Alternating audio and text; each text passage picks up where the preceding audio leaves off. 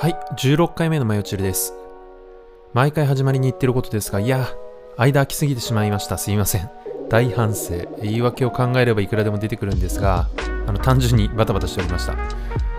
さて、えー久々ですが、今回は引っ越しについてお話をしたいと思います。実は私、8年ぶりの引っ越しを検討しておりまして、いろいろな地域を歩いてるんですが、いや、いろいろな発見がありました。まず自分についてですが本当に空間把握能力がなさすぎてあのこれでも、えー大学の勉強は建築だったんですがあの本当にへっぽこでいやまさに昔あった地図が読めない女っていう本ありましたよね。あれと同じパターンです。僕は男なんですが、まあ同じかなと思います。生まれてから大学だけは関西にいたものの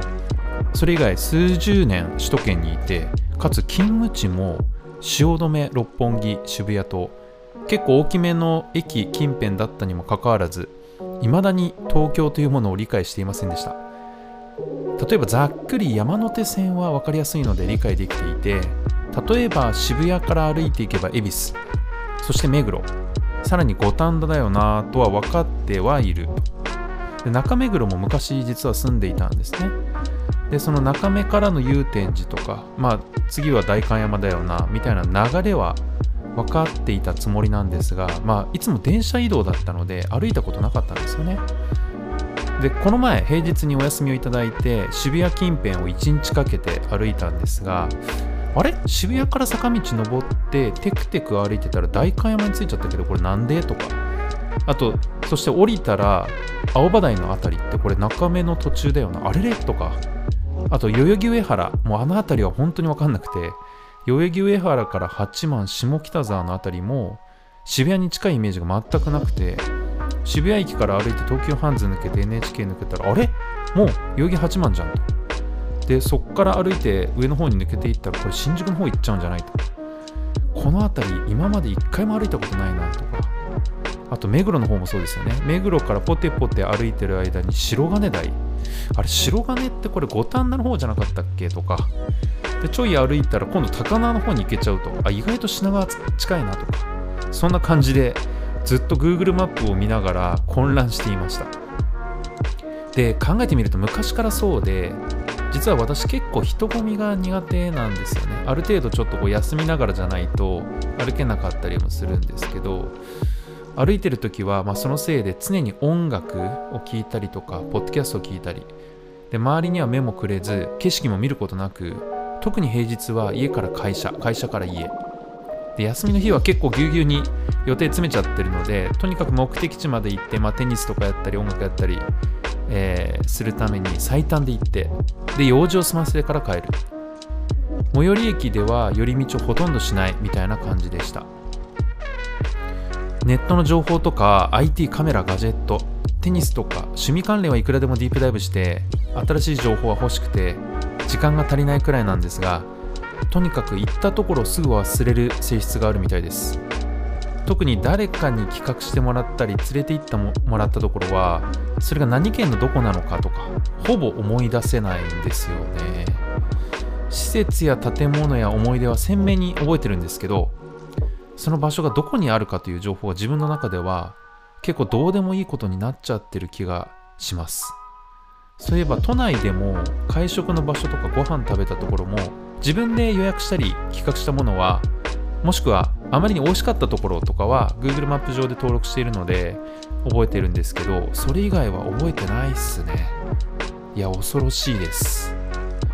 まあ、そんな感じで今一生懸命都内の地図を買って勉強し直してます。するとびっくりすることが本当に多すぎてとりあえず脳の処理が全く追いついてないです。今まで何やってたんだろうというふうに思います。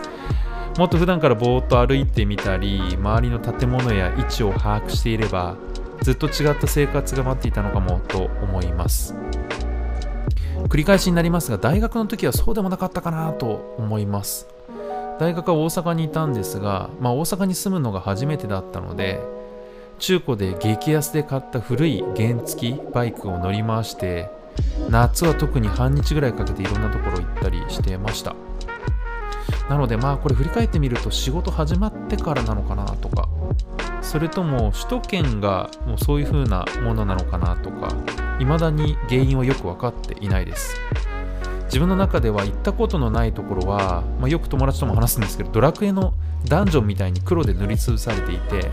僕の世界にはないことになっている感じがすごいします。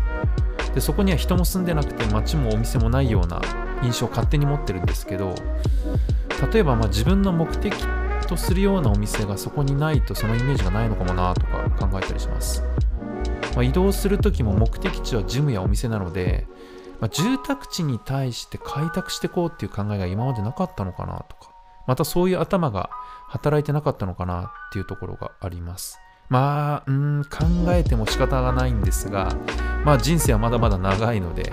これから時間をかけて、まあ、イヤホンを外してぼーっと街ぶらをして、まあ、これから季節もいいですしね暖かくなってきますし今日もすごい暖かかったです。まああのレストランや店舗がない場所でもテクテク歩いてどんどんどんどん開拓していこうと思います。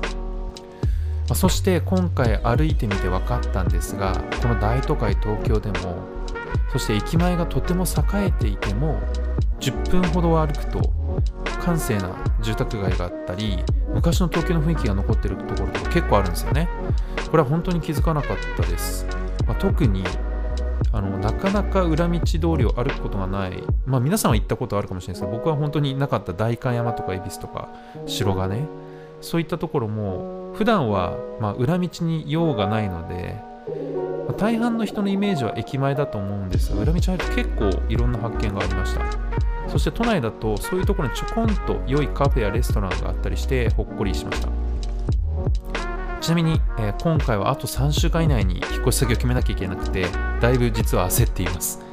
条件はまあだいぶ絞り込めていますし内見も45件できてきているのでああこういったマンション好きだなとかこういう地域はやっぱりいいなとか、まあ、例えば私で言うとあまりゴミゴミしたところや谷の場所よりも高台であまりこうタワマンみたいなガツガツした感じよりも低層マンションみたいなところでゆっくり過ごせるところがいいなみたいなことを考えたりしています。まあなるべく